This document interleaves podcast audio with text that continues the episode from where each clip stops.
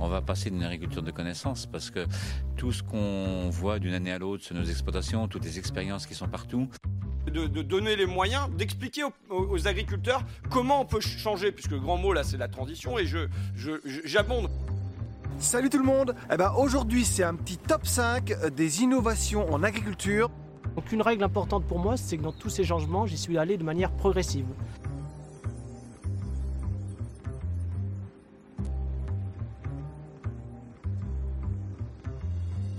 Bonjour à tous, je suis Marin Lemonnier et en partenariat avec La Ferme Digitale, je vous présente le premier épisode de Culture Agri, le podcast sur l'innovation agricole. Pour écouter de manière optimale cet épisode, vous pouvez l'accompagner d'un verre de vin puisque j'ai eu le plaisir d'échanger avec Loïc, le fondateur de Les marketplace de vin en direct producteur, mais pas que. Pourquoi Loïc? Parce que lancer euh, une start-up dans le secteur viticole réputée comme étant assez averse à l'innovation, ça suppose de relever de sacrés défis. Bonne écoute et n'hésitez pas à nous faire part de vos retours, cela nous encouragera à continuer de vous proposer d'autres épisodes dans les prochaines semaines.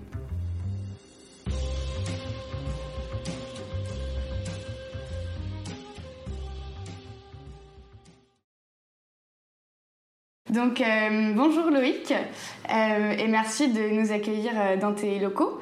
je suis vraiment contente de débuter ce podcast, avec toi parce que bah, c'est le premier qu'on réalise en partenariat avec la ferme digitale. et donc bah, merci pour ta confiance aussi que tu nous accordes aujourd'hui.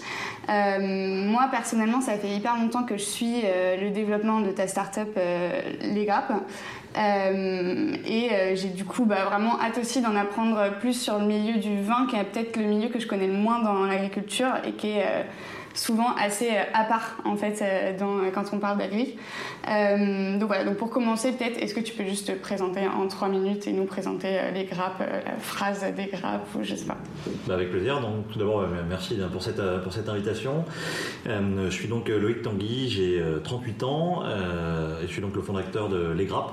Les Grappes se positionnent comme un circuit court de vin de vigneron. Avant de lancer Les Grappes, moi j'ai auparavant cofondé une société dans l'artisanat d'art euh, qui était en fait une, une, société. Donc on a racheté les artisans d'art avec l'objectif de créer des synergies commerciales et marketing entre les acteurs.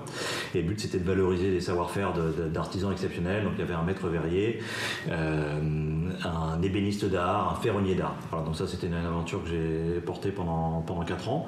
Et avant, non rien à voir, j'étais dans une société informatique, euh, donc on va dire un peu moins glamour comme, comme projet, mais je me suis néanmoins bien éclaté dans cette entreprise. Euh, les grappes, donc on a lancé ce projet il y a maintenant 5 ans avec une ambition simple, c'était de rapprocher les vignerons des consommateurs. Partons d'un constat assez simple aussi, c'est que c'était difficile d'acheter du vin en direct des vignerons récoltants. Donc on a créé ce qu'on a appelé une place de marché communautaire. Donc place de marché, on a permis en fait, on a levé les barrières à l'achat de vin en direct des vignerons avec un modèle logistique pour commander du vin des trois bouteilles et euh, une plateforme communautaire pour que les gens puissent déposer des avis, poser des questions aux vignerons et donc échanger avec le vigneron et choisir leur vin en travers des avis de la communauté. Donc on a démarré avec cette ambition-là et cette volonté-là il y a maintenant 5 ans et depuis on a connu euh, quelques ah, développements et de nouvelles activités. on va voir que ça se développe euh, pas mal. Donc toi j'imagine que pour monter les grappes, bah, tu es un peu un passionné de vin. Mhm. Euh, du coup ma première question c'était un peu bah, d'où ça t'est venu? Est-ce que tu es du milieu viticole ou pas du tout? Enfin d'où ça sort cette passion du vin? Alors je viens pas du tout du milieu du vin mes parents sont pas vignerons, mes grands-parents non plus. Euh, en revanche, il y a une vraie passion familiale qui nous a été transmise par, notre père, euh, où je pense comme dans pas mal de familles. Euh, et moi, ça fait depuis que j'ai 20 ans que j'achète des bouteilles et donc que je constitue ma cave depuis que j'ai 20 ans. mais aujourd'hui, je ne suis pas pour autant expert et j'assume, dire, la passion pour le produit sans être un expert absolu. Il y a des gens dans la boîte aujourd'hui qui sont mille fois plus compétents que moi, qui ont développé plus d'expertise. Moi, ce qui m'intéresse dans ce produit, c'est que c'est un produit euh, du terroir, qui a du sens, qui est fait par des hommes, euh, et euh, aussi synonyme de, convivialité. Voilà, donc passion transmise par, par la famille. Et effectivement, il faut aussi savoir s'entourer. Parfois, on ne peut pas être expert sur, sur tous les sujets et c'est aussi peut-être parfois plus important de savoir s'entourer des bons experts dans chaque domaine plutôt que d'essayer de tout savoir euh, soi-même. Surtout sur le vin, qui est un produit effectivement euh, éminemment euh, complexe et, compliqué. Et effectivement, il y a aujourd'hui des gens qui viennent plus de ce milieu-là et qui aussi se sont développés, ont développé leur, expertise au travers des, centaines ou milliers de dégustations qu'ils peuvent faire tous les ans. Mm, c'est sûr. Euh, du coup, tu le, racontais, euh, tu le racontais juste avant. Avant de fonder les grappes, effectivement, tu étais dans l'artisanat. Mhm. Euh, du coup, pour toi, l'artisanat, c'est un peu le fil conducteur finalement de, ta carrière pro. Qu'est-ce qui rejoint un vigneron d'un artisan? Pour toi, c'est quoi le, point commun entre les deux? En tout cas, ce qui m'anime dans ces deux projets, c'est la valorisation de savoir-faire qui sont différents, mais euh, ce sont des personnes qui, euh, qui sont passionnées par leur boulot, euh, passionnées par ce qu'ils font, passionnées par l'aventure qu'ils portent. et donc le, fil conducteur ou directeur entre ces deux projets-là, c'est évidemment d'avoir du plaisir à accompagner des gens qui ont des super produits, des super savoir-faire et qui ne sont pas toujours bien en mesure ou bien accompagnés pour les, pour les valoriser. voilà, donc chez Fort Royal, l'objectif c'était vraiment d'accompagner ces entreprises-là en portant la distribution et euh, sur les grappes, euh, c'est d'accompagner des vignerons pour, les accompagner vraiment dans la distribution euh, digitale. Ok, ça marche. Et on reviendra juste après du coup sur vraiment les grappes en tant que telles.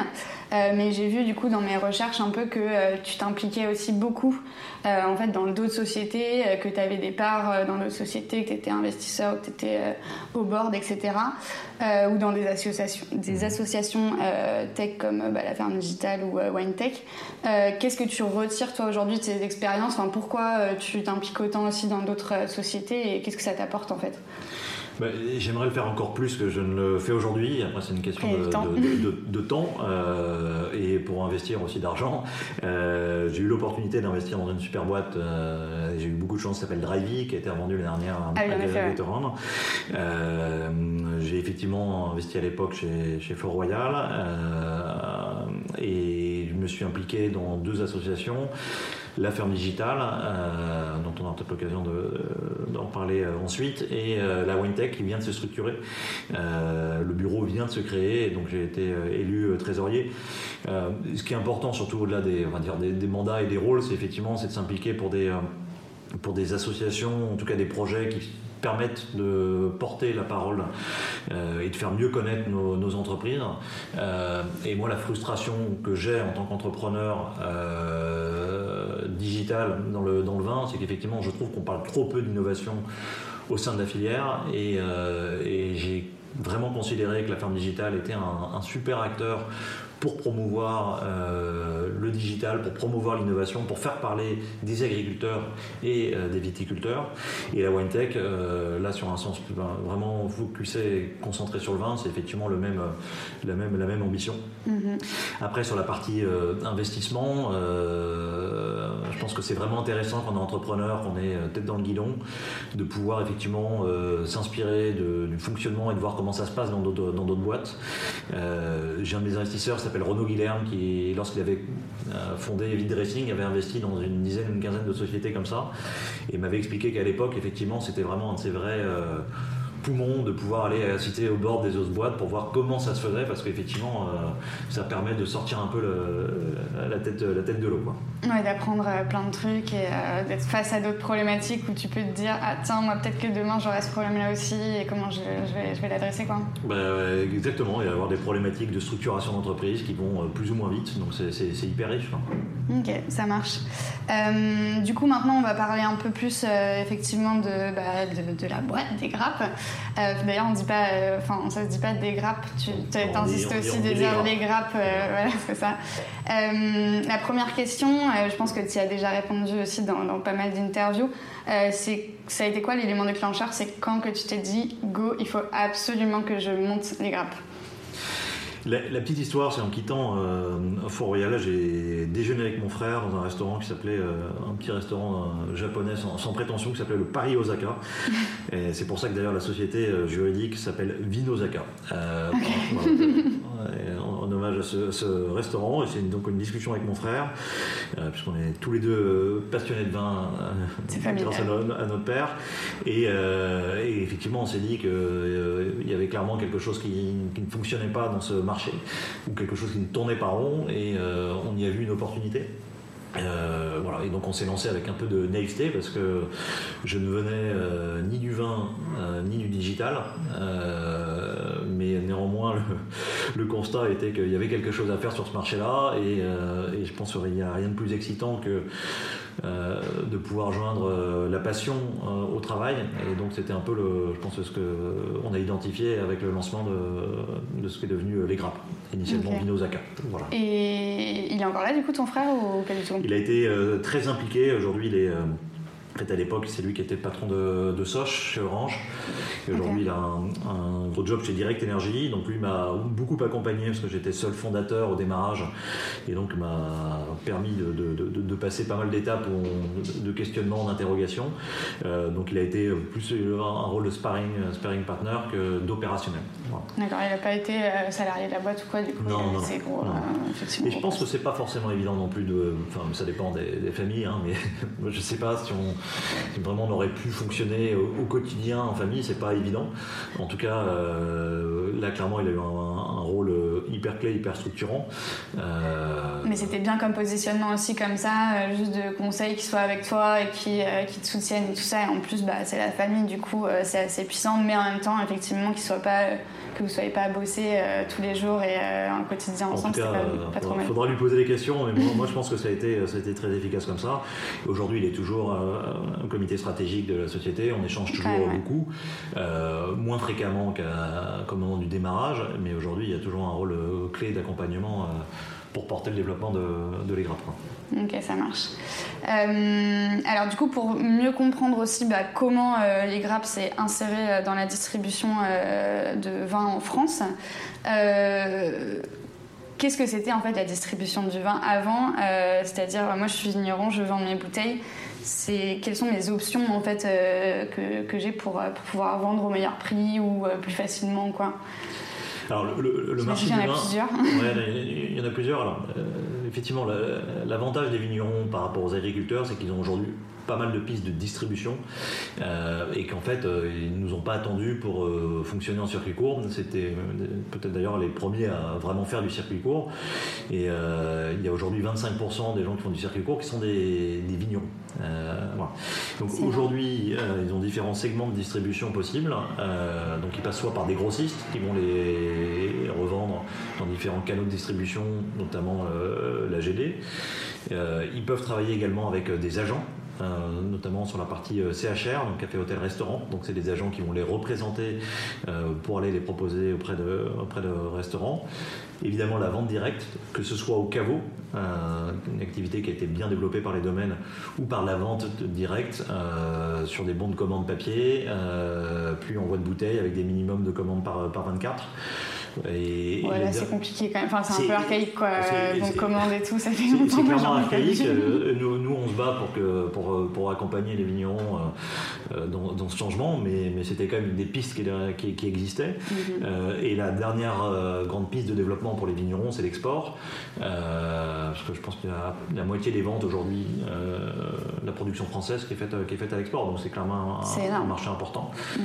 Et d'ailleurs, on voit aujourd'hui, c'est un sujet d'inquiétude également de la filière, parce qu'il euh, y a quelques signes qui sont aujourd'hui un peu inquiétants pour les, pour les vignerons français. Pour, euh, pour, le marché de l'export, euh, pense à Trump, la Chine et tout ça, c'est là ils sont en plein. Bah enfin, on fait Brexit, Trump et Chine, on, a un combo qui est assez, assez complexe assez à complexe, pour les vignerons. Ouais, c'est clair, c'est clair. Et donc du coup, bah, c'est peut-être aussi le moment de se tourner vers le digital. Comment c'est accueilli du coup par, par les vignerons cet aspect digital? J'imagine qu'il y a certains types de vignerons qui vont adhérer tout de suite, d'autres moins. Euh, quand, ils, quand ils adhèrent moins, c'est quoi un peu leur, euh, les obstacles que tu vois dans la digitalisation de, de leur distribution? Alors, à l'époque, clairement, ça a été compliqué de les convaincre. On a démarré. Euh, Au tout départ, quoi. On avait 20 vignerons. une fois de plus, moi, je venais pas de là. Donc, il a fallu convaincre les vignerons un par un. et on a surtout pris le temps de ne recruter, de ne faire venir qu'un nouveau vigneron par mois parce qu'on voulait vraiment bah, que les vignerons soient contents et bien engagés notre modèle qu'on a appelé communautaire. Depuis, bah, ça s'est pas mal développé, on en a 1000. Et on a 40 demandes entrantes par mois, tandis qu'on n'a jamais fait de, pub vis-à-vis de, nos vignerons. Aujourd'hui, un des freins qui peut les bloquer sur la partie euh, digitale, c'est euh, effectivement le fait qu'il euh, y a des vignerons qui n'ont pas envie d'afficher leur prix parce qu'ils n'ont pas envie que les réseaux de distribution, enfin, ils n'ont pas envie de faire de concurrence à leurs différents réseaux de distribution. Quand ils, du coup, parce que y a beaucoup, c'est, le cas de beaucoup de vignerons, j'imagine, qui ont plusieurs canaux de distribution en même temps, qui vont à la fois faire un peu de vente directe, un peu, ils vont avoir un agent et exporter un petit peu. Et du coup, effectivement, c'est là où ils peuvent avoir des problématiques euh, d'affichage de prix. Quoi. Voilà, ça, effectivement, c'est une partie des vignerons, enfin, c'est une objection qu'on peut avoir parfois. La deuxième tient, plus, enfin, tient après deux phénomènes qui est euh, on va dire l'organisation du domaine en tant que tel. Euh, soit le vigneron vend tous ses vins, il n'a absolument pas besoin de, nouveaux relais de distribution, pas besoin de se faire connaître. Euh, donc ça, il y a évidemment des vignerons stars qui aujourd'hui n'ont pas de problème de, distribution, il n'y en a pas beaucoup, mais il y en a. Et après, l'autre phénomène, c'est effectivement des vignerons euh, qui ont des toutes petites exploitations euh, et qui ne sont pas structurés pour euh, absorber ou appréhender le digital parce qu'ils ne savent pas gérer les commandes pour faire les, faire partir directement du domaine, ils n'ont pas de personne pour s'en occuper. Donc ça, c'est les objections qu'on peut, qu'on peut avoir. Quand ils font un peu tout eux-mêmes et que du coup, il y a un moment donné où c'est pareil, tu as 24 heures dans ta journée que faire un peu de dos. Un, domaine en Bourgogne qui a 2-3 hectares, qui n'a pas de problème pour vendre ses vins, qui a eu deux millésimes, enfin, 3 millésimes compliqués, 2015, 2016, 2017, et qui en plus euh, est seul à travailler au domaine parce qu'il a seulement 3 hectares. Voilà, là on est un peu sur la config euh, exceptionnelle, mais de, des vignerons qui effectivement n'ont pas besoin de se préoccuper euh, du digital au sens large, parce que le digital c'est pas seulement la partie distribution. Ouais, j'imagine qu'il y a plein d'autres innovations qui tournent autour du vin et on en parlera un petit peu après aussi. Mais du coup, bah, ces objections vous ont effectivement pas empêché de passer de 20 à 1000 en combien de temps du coup? Là aujourd'hui ça fait 5 ans, mais même ça, fait, ça fait 2 ans qu'on a à peu près 800, 800 millions. Et que vous temporisez du coup euh, cette partie-là? Oui, aujourd'hui notre sujet c'est pas forcément de développer l'offre, de, faire venir de nouveaux vignerons, il est plutôt de, euh, de, développer nos, ventes pour que nos vignerons soient, soient contents. C'est plutôt là-dessus aujourd'hui qu'on concentre euh, nos efforts. aujourd'hui il y a 30 000 vignerons en France récoltants. Et donc euh, c'est sûr qu'il y a plein de vignerons qui ont envie de nous rejoindre. Euh, je pense qu'on a la chance d'avoir euh, bien travaillé notre, notre positionnement au début. C'est-à-dire qu'on a vraiment voulu faire quelque chose de différent par rapport à tous les autres acteurs. On a voulu valoriser les vignerons, raconter les histoires qui se cachent derrière la bouteille, donc vraiment starifier les vignerons, essayer de créer un lien avec les clients. Et ça, même les vignerons connus aujourd'hui ont envie de venir sur les grappes pour justement avoir un axe ou une méthode de distribution un peu, un peu différente. Quoi. avec cette page, du coup, euh, quand on va sur les grappes effectivement et qu'on clique sur une bouteille, tu as la page, tu as les photos euh, du vignoble et tu as tout un descriptif de, euh, bah, du vignoble, des types de vins, des modes de production, etc. Effectivement, bah, quand tu vas au supermarché et que tu te retrouves devant ton rayon de vin, tu pas tout ça. Quoi. Clairement, le, point d'entrée, quand on a démarré, il y avait déjà des places de marché qui existaient, mais des places de marché où on vendait le vin comme n'importe quel produit de grande consommation, c'est-à-dire qu'il y avait euh, des milliers de références euh, et l'expérience était complètement désincarnée. Et, à défaut de pouvoir faire goûter le, vin à nos clients, ben, on a voulu amener un supplément d'âme. Et supplément d'âme, c'est de, valoriser les gens euh, qui, font le produit. Et donc évidemment, ce sont les vignerons, et ça, il faut, enfin selon nous, et c'était vraiment notre approche sur les grappes, les starifier et les valoriser. Quoi. Et du coup, ça c'est des retours aussi. J'imagine que vous avez aujourd'hui des clients euh, moi, je sais que la première, euh, ma première commande euh, chez les grappes, ça a été pour ça aussi, parce que c'était bah, le seul endroit où je pouvais être tranquille chez moi, pas me dire bon attends faut que je trouve une bouteille pour ce soir et puis tu te retrouves dans le magasin, bon bah au bout de 5 minutes faut quand même que tu achètes quelque chose, mhm.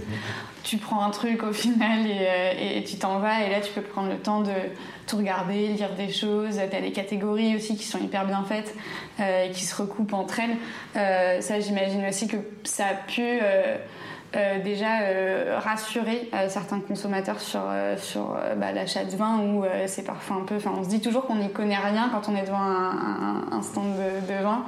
Là, j'imagine que ça a aussi fait beaucoup de pédagogie vis-à-vis du sûr. grand public. Bien sûr, alors même si on n'est pas encore au bout de, de- de- ce qu'on veut faire, mais aujourd'hui, c'est simple, hein, il y a 98% des Français qui se considèrent comme étant non experts euh, et donc qui ont besoin et envie d'être accompagnés dans leur achat de, vin. Euh, donc c'est clair que le fait qu'il y ait des avis, le fait qu'il y ait des contenus, euh, le fait qu'on puisse poser des questions aux vignerons sont des éléments de un de réassurance et deux de d'aide au choix. Et l'aide au choix dans le vin, est- c'est capital euh, parce que c'est un, une fois de plus c'est un produit c'est ça qui est, génial, c'est qu'aujourd'hui il y a 30 000 vignerons qui vont produire en moyenne 5 000, euh, pardon, 5 nouvelles références chaque année. En moyenne, il y a 150 000 nouvelles bouteilles chaque année. Donc c'est, je pense qu'il n'y a pas plus compliqué. voilà. Donc c'est clair que l'aide au choix est un élément important pouvoir choisir son vin. quoi. Ok, ça marche. Il y a un- justement il y a un autre euh, type de distribution qui est aussi euh, vachement axé là-dessus, qui est euh, les, cavistes. Et l'autre jour, je voulais organiser une, un débat, une conférence justement sur. Alors là, c'était sur le vin naturel, et j'ai proposé du coup au restaurant dans lequel on voulait organiser ça, du coup bah, une, conférence avec son caviste à elle du restaurant et les grappes. Elle m'a dit, bah attends, faut que je demande quand même à mon caviste, je suis pas sûre qu'il soit très motivé pour qu'il y, ait, euh, un acteur digital, etc. Donc euh, je préfère euh, voir avec lui, etc. Et je me suis dit, bah. Enfin, je pensais que moi, il n'y avait pas de- d'enjeu euh, en fait entre, entre un acteur comme les grappes et les cavistes. Aujourd'hui, c'est quoi vos relations justement avec aussi les cavistes qui portent aussi ce côté circuit court de distribution et conseils, euh, etc. Le côté humain aussi de la distribution de vin? Euh, alors, il faudrait leur poser la question. Moi, moi, euh, aujourd'hui, euh, on n'a pas beaucoup de cavistes qui sont nos clients professionnels. Je pense qu'effectivement, ils voient qu'on bouscule un peu certaines, certaines lignes. Voilà. Mais après, je pense que le.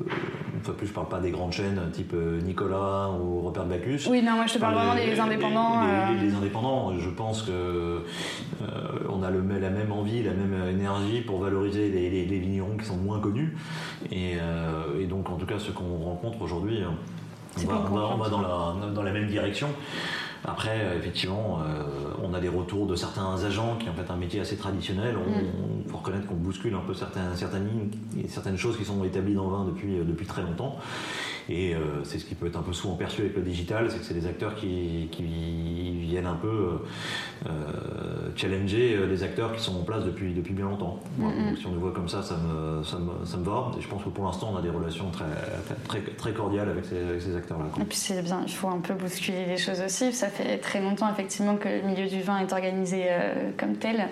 Et, euh, et c'est toujours intéressant, ils s'en rendront compte certainement plus tard aussi. euh. C'est pas le secteur qui bouge le, plus vite, en tout cas, c'est sûr. Bon, bah, on en reparlera après, mais effectivement, je pense que c'est assez, ça, ça, ça bouge pas trop. Alors après, j'avais envie de te parler de la question des marges, euh, parce que euh, quand on est un acteur euh, dans le milieu agricole et quand on est une marketplace, j'imagine que ça a été à un moment donné, en tout cas certainement au début de, des grappes, bah, une vraie question. Quelle marge on prend, quelle marge prend chaque acteur de, la chaîne? Et, est-ce que aujourd'hui, toi, tu dirais que dans votre construction des marges, c'est possible de trouver un idéal qui corresponde à chaque, à la fois aux viticulteurs, à la fois à vous, qui vous permettent de vous développer comme vous en avez besoin, etc. Alors la chance qu'on a, hein, c'est que euh, dans la filière viticole, il y a déjà enfin, des, il y a des circuits de distribution qui sont assez normés. Euh, donc nous, la marge qu'on prend aujourd'hui, euh, on prend la même commission, enfin la même marge qu'un agent. C'est-à-dire qu'un agent aujourd'hui prend 15% euh, de commission, sachant qu'on ne fait pas le même travail que l'agent. C'est-à-dire que nous, on- sur la partie vente aux professionnels, on prend le risque de commission, enfin de- de- d'encaissement, donc c'est nous qui facturons, et on assume le service logistique. Donc en fait, on a pu, en termes de commission, se positionner comme l'agent, en faisant un travail qui nous paraît aujourd'hui plus important que le travail de, de l'agent.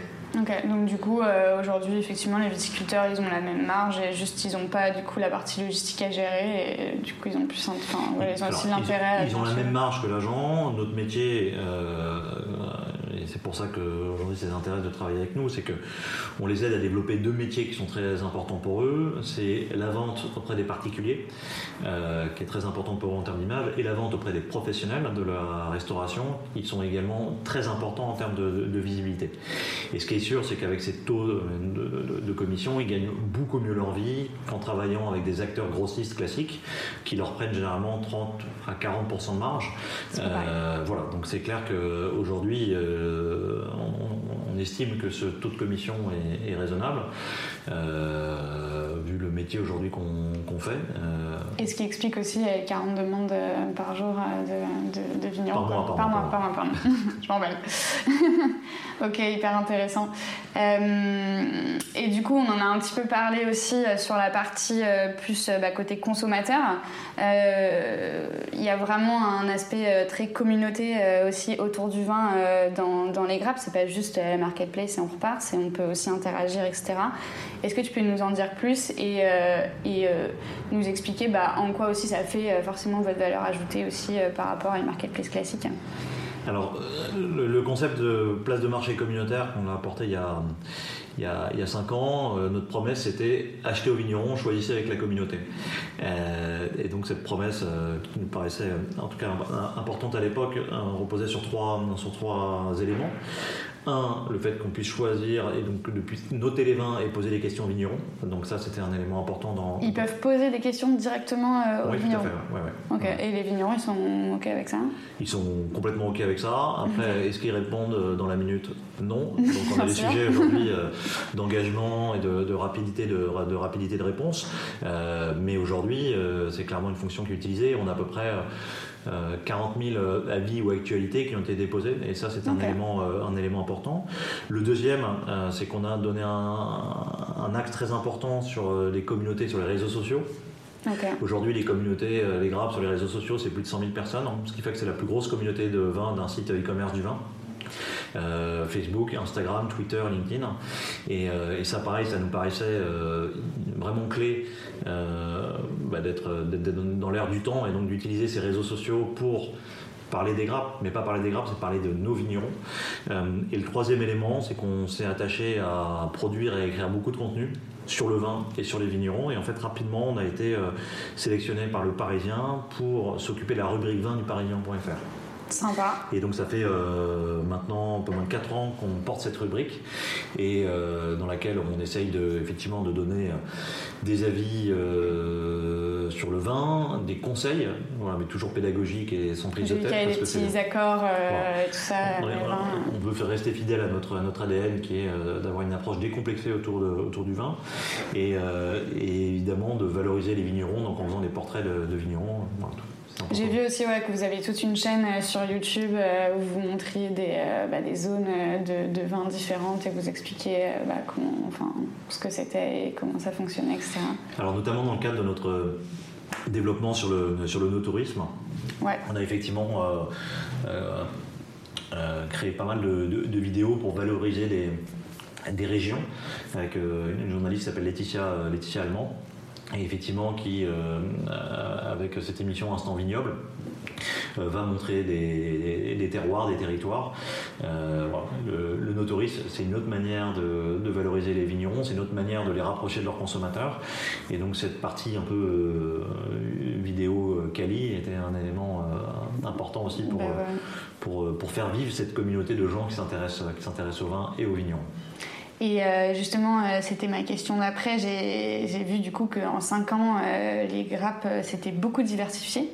vous avez vraiment une stratégie aussi de rachat d'autres entreprises, etc. C'est hyper intéressant. Enfin, moi, je le vois pas du tout chez Mimosa. On n'a pas trop cette stratégie-là. Il y a eu la création des grappes pro d'abord, je pense, c'était la, première, euh, la première pierre.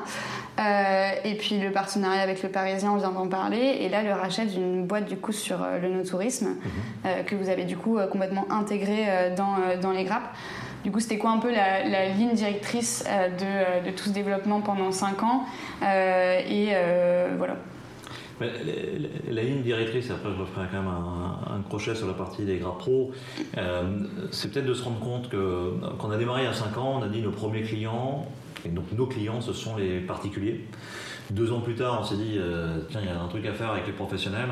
J'en parlerai ensuite. Mm. Maintenant, on se rend compte qu'en fait, nos premiers clients, ce sont les vignerons. Et, que, et donc, on a remonté un peu la chaîne de valeur pour remonter jusqu'aux vignerons en disant que notre premier client, c'est les vignerons et que le vigneron, on l'a- on l'accompagne dans sa distribution auprès des particuliers, auprès des professionnels, en France et à l'étranger. Et, c'est un peu ça, le, le- le- si on parle de stratégie là, et de vision, le, le changement qu'on a opéré. Honnêtement, on l'avait pas du tout imaginé comme ça, mais c'est ce sur quoi aujourd'hui Beaucoup on, de choses qui arrivent que tu n'avais pas s'oriente.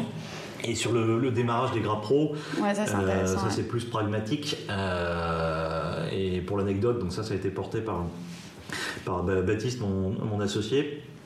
On a commencé à avoir des demandes entrantes quand on était à l'époque dans, une pépinière de start-up dans le 11e.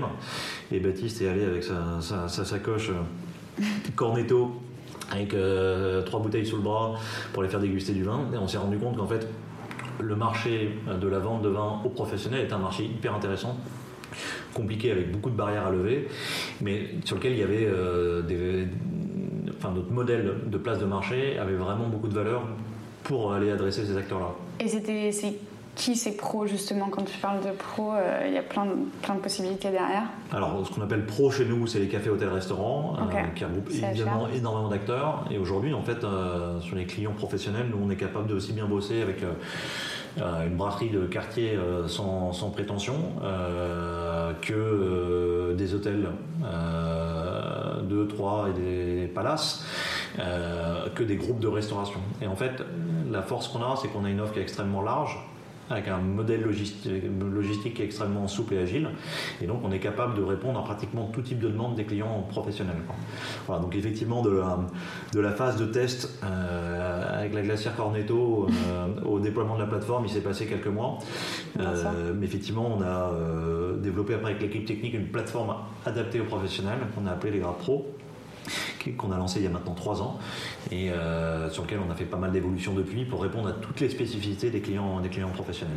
Et comment du coup ça s'organise aujourd'hui entre le particulier et le pro euh, Alors à la fois en termes euh, peut-être de chiffre d'affaires, tu vois combien ça pèse les, les deux dans la, dans la boîte et, et en interne aussi, est-ce qu'il y a des salariés du coup qui sont dédiés au pro ou dédiés au particulier ou c'est pas du tout comme ça que vous organisez? Aujourd'hui, en termes de chiffre d'affaires, on est, c'est à peu près moitié-moitié, Ok. Mais avec un développement qui progresse sur la partie euh, professionnelle. Et côté euh, structuration des équipes, mais clairement, on a une équipe marketing qui anime euh, et les clients particuliers et les clients professionnels. Et en revanche, sur la partie professionnelle, on a une équipe commerciale qu'on n'a pas sur la partie euh, particulier, qui est une équipe commerciale dédiée. Voilà. Et, Ok. qui est aujourd'hui euh, gérée par Baptiste et qui est une- sur laquelle il y a une dizaine de collaborateurs. quoi. Et euh, pour continuer sur la partie, euh, sur la partie pro, euh, j'ai vu sur LinkedIn que vous aviez, là, vous veniez de lancer un. Alors, du coup, tu vas me dire ce que c'est Topping? Euh, avec euh, des gros acteurs euh, du coup de la restauration, il y a Uber Eats avec vous, etc. Bah, du coup, c'est, enfin, je me demandais ce que c'était. Alors c'est un projet ambitieux, encore un, mais pour, aussi pour, encore plus se faire connaître auprès des restaurateurs, c'est de s'associer avec d'autres acteurs qui vendent des produits et des services digitaux à destination des restaurateurs, et donc c'est de proposer un, des services plus, plus complets. Euh, là aujourd'hui on est, on, est, cinq acteurs, euh, et avec euh, l'objectif de faire venir d'autres plateformes et d'autres acteurs de services digitaux pour les, pour les restaurateurs. Ok, ça marche. Je vois que le temps, euh, le temps file. Du coup, la, dernière partie, c'était aussi plus ouvrir vraiment sur le milieu de la viticulture et puis bah, d'avoir ta vision aussi du secteur viticole. Pour toi, aujourd'hui, euh, alors c'est une question un peu euh, large, je m'en excuse, euh, est-ce quoi un peu les mouvements de fond euh, que toi tu vois là dans le milieu de la viticulture Ça va être quoi les gros changements, euh, tu penses, dans 10-20 ans Qu'est-ce qu'on aura vu changer? Alors, euh, 2, 3, tu vois. ouais, non, non, mais enfin, euh, clairement, la, la- la filière viticole, euh, moi, ça fait donc 5-6 ans que je suis dedans. C'est pas la filière qui bouge le plus rapidement. Euh, mais en revanche, à, on va dire à échéance 10-20 ans, je suis persuadé qu'il y a certains changements qui sont inéluctables. et ça passe par l'innovation, la digitalisation de la filière, donc qui, regroupe pas mal de choses. Mais ça veut dire qu'il peut y avoir des innovations dans l'amont de la filière, sur la partie production. Mm. c'est sûr qu'il va se passer des choses. Ah, tu peux nous citer deux, trois choses que tu as vues qui sont intéressantes là sur la partie prod? Ben, Une boîte s'appelle Chouette Vision qui fait des drones qui permet de, de, de, faire un état de, phytosanitaire euh, des, euh, des, vignes. Euh, une boîte comme UV Boosting qui permet pareil de faire du traitement et de réduire, et de réduire les traitements en herbicides, fongicides et pesticides.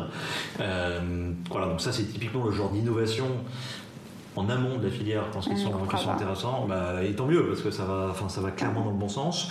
Et en aval, euh, la digitalisation euh, des domaines viticoles, que ce soit par une, on va dire, une informatisation des domaines. Donc le fait qu'ils soient capables d'avoir en, presque en temps permanent euh, une gestion de, leur stock, de leur comptabilité, euh, que ce soit plus simple d'expédier du vin à l'international. Donc tout Sur la vinification aussi, je pense qu'il doit y avoir pas mal de c'est des capteurs, tu peux mettre dans les bah, Les capteurs, les capteurs météo, euh, voilà, mm. Winat notamment. Enfin, il y, a plein, il y a plein d'acteurs qui aujourd'hui sur l'ensemble de la chaîne accompagnent, on va dire un mouvement de transformation. Et en aval, je pense vraiment que les vignerons, dans 10-20 ans, euh, ce sera un lointain souvenir. C'est-à-dire qu'en en 2010 ou 2015, la plupart des vignerons, il fallait euh, les appeler pour commander du vin et commander par minimum de 24. Ça nous paraîtra, et ça j'en suis certain, complètement euh, ahurissant. Ouais, c'est clair. Et, et, du coup, donc, effectivement, tu as publié une tribune la semaine dernière sur justement ce sujet-là de l'innovation dans le milieu viticole. Et pour toi aujourd'hui Quels sont euh, voilà, les, freins à l'innovation? Est-ce que tu penses que l'innovation aujourd'hui, elle peut être accessible à tous les vignerons? Euh, ou euh, il y en a qui vont être laissés de côté, comme c'est souvent le cas en fait quand il y a des innovations? Alors, moi, pourquoi d'avoir cette tribune dont le titre était Sans innovation, le vin français est en danger ben, On a écrit cette tribune parce qu'aujourd'hui, on en a un, peu marre, effectivement, de voir que trop peu de personnes s'intéressent au sujet de l'innovation euh, dans le vin. Et si tu tapes euh, innovation vin ou euh, digitalisation vin, digital vin, tu verras qu'il n'y a aucun résultat en première page d'articles de, presse qui ont été écrits sur ces sujets-là. donc c'est un sujet aujourd'hui qui est trop peu porté.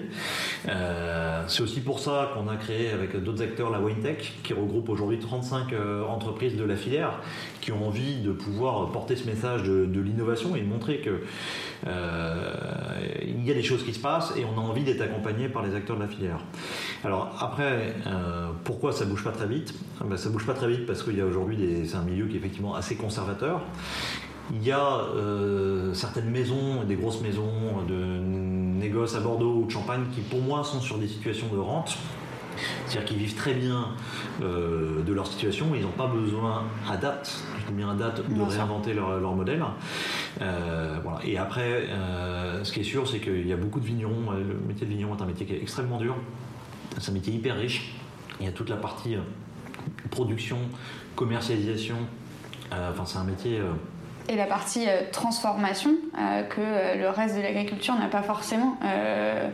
souvent on dit pourquoi aussi sur les vins il y a une intention spécifique des vignerons sur la qualité, etc. C'est aussi parce que c'est aujourd'hui bah, les seuls agriculteurs, sauf ceux qui font de la transformation, mais ça reste encore à la marge, ben, qui produisent, transforment, goûtent et vendent. Et c'est vrai que ça fait un sacré métier. Quoi. c'est extrêmement dur d'être bon, euh, d'être bon sur, sur, l'ensemble de ces éléments-là. Euh, et c'est clair que euh, le sujet des moyens dont disposent les vignerons est un sujet clé pour accompagner la, digitalisation. Donc il y a certains acteurs, et c'est pas notre philosophie, qui poussent vers le lancement de grosses coopératives pour avoir des, gros moyens. Nous, notre philosophie, c'est vraiment euh, euh, les 30 000 vignerons récoltants qui font leur vin, enfin, qui font leur, vin euh, avec. Et ça, c'est vraiment notre, notre ADN. Et c'est sûr que c'est pas évident pour des petits vignerons qui enchaînent les aléas climatiques de, pouvoir, de pouvoir absorber, absorber de temps en temps ces surcoûts. Et le, le fond de la tribune, c'est de dire que il y a aujourd'hui des menaces qui pèsent sur la filière viticole, des menaces à l'export. Euh, pour, faire, pour simplifier, le contexte du Brexit, les menaces de Trump sur l'augmentation des taxes douanières sur la filière viticole et le contexte en Chine hein, avec le coronavirus. donc il y a des menaces externes, des menaces internes avec un ralentissement de la consommation de, vin et les aléas météo. Et, vraiment, pour nous, euh, ce qu'on porte comme message au sein de la filière et de la, wine tech, c'est que l'innovation est euh, vecteur euh, de gain de productivité, vecteur d'une meilleure absorption de gestion des risques et vecteur de développement commercial potentiel. Et donc ces trois raisons on peut détailler si tu le souhaites, euh, qui permettent de dire que euh, l'innovation est, clé pour, euh, pour la filière et qu'il faut s'appuyer là-dessus et encore plus accompagner bah, tous les acteurs dont on fait partie pour accélérer le développement. Et aujourd'hui, toi, tu te dirais que c'est une question aussi de. Bah, enfin, c'est un coût, forcément, l'innovation, et, et c'est une question de moyens. Est-ce que toi, tu le vois? Parce que moi, très souvent, donc, je travaille dans le financement, et quand je vais voir des, acteurs de la viticulture, euh, tout le monde me dit Ah non, mais c'est bon, euh, de toute façon, les viticulteurs, eux, c'est les seuls, ça va, ils n'ont pas besoin de sous. Est-ce que c'est une réalité que toi tu vois? Parce que moi, à chaque fois, quand ils me disent ça, je, pense quand même qu'il doit y avoir deux, trois, deux, trois besoins. Euh, comme dans chaque entreprise, en fait, il n'y a pas de secteur à part sur ces sujets-là. Bah, je, enfin, je pense que c'est dangereux de dire ça et de penser ça. C'est sûr que certains vignerons sont moins touchés que que les producteurs. oui, non, mais c'est sûr, on met à part Veuve Clicquot par exemple. Non, mais même, même en fait, mais, mais l'image qu'on tient souvent des, vignerons, c'est qu'effectivement, il y a un peu une surenchère euh, aujourd'hui. Donc, il y a des gens effectivement très fortunés qui rachètent des domaines. On parle beaucoup des, euh, des rachats de Bordeaux, Bourgogne qui sont complètement délirants. Donc, oui, c'est il y a une grande fortune. Mais, mais la plupart des vignerons euh, galèrent pour finir leur année, ont des achats euh, des, de matériel qui sont extrêmement lourds, euh, des aléas climatiques. Enfin, c'est, un métier qui est extrêmement, extrêmement compliqué. Mm, mm, c'est sûr. Euh, ben écoute, on va un peu finir, finir sur, sur ces sujets-là d'innovation, mais c'était hyper intéressant et important du coup qu'on en parle parce qu'apparemment on n'en parle pas assez. et pour terminer, peut-être, je me suis dit que vu qu'on rencontrait quand même Loïc Desgrappes, il fallait que tu nous fasses une petite recommandation de vin là comme ça, euh, un, vigneron là que tu as en tête et que tu as aimé, euh, que vous avez rentré euh, sur, sur les grappes alors, dans le, les vins qu'on aime bien, il y en a plusieurs, c'est toujours compliqué. Bah, c'est clair, hein, c'est la question de ces gens. autant, autant, autant, de vignerons, mais euh, en tout cas, on a plein de belles histoires avec des domaines euh, euh, comme, comme Colombo, comme Jatégia, Ouréa. Voilà, moi, c'est aussi des gens affilantes. des rencontres aussi, quoi. Et, voilà, et moi, j'ai hélas plus trop la chance de d'aller voir les vignerons euh, comme je pouvais le faire au début. Euh, mais clairement, je pense que la meilleure récompense quand on porte un projet comme les grappes, c'est lorsqu'il y a des vignerons qui, euh, qui nous félicitent et qui sont vraiment heureux des, des, développements commerciaux qu'on leur apporte. Et qui, et qui dit développement commercial dit le fait de pouvoir installer des bouteilles et donc accompagner financièrement le développement des, domaines. Donc ça, c'est une vraie, une vraie satisfaction. Bah, c'est une fierté, ouais. Bah, merci beaucoup euh, Loïc et puis euh, bah, je te laisserai écouter ça du coup euh, bientôt. Bah, merci beaucoup. Merci.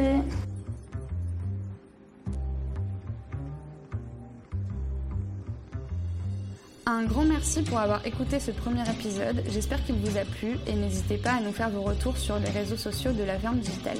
Merci également à Loïc d'avoir partagé ce moment avec moi et à Paul pour la partie technique. Pour acheter votre vin en direct des producteurs, il vous suffit de vous rendre sur lesgrappes.com. Et pour découvrir les autres membres de la ferme digitale, rien de plus simple, lafermedigitale.fr. Pour être informé des prochains épisodes, n'hésitez pas à vous abonner et à suivre la ferme digitale sur ses différents réseaux. Je crois également savoir que vous pouvez beaucoup nous aider en notant le podcast sur iTunes et sur les autres plateformes. Parlez-en autour de vous, ces premiers épisodes sont des tests et si nous atteignons une certaine audience, on continuera à vous partager d'autres belles histoires. Pour le prochain épisode, nous recevrons Clément, cofondateur d'Agriconomie. À très bientôt!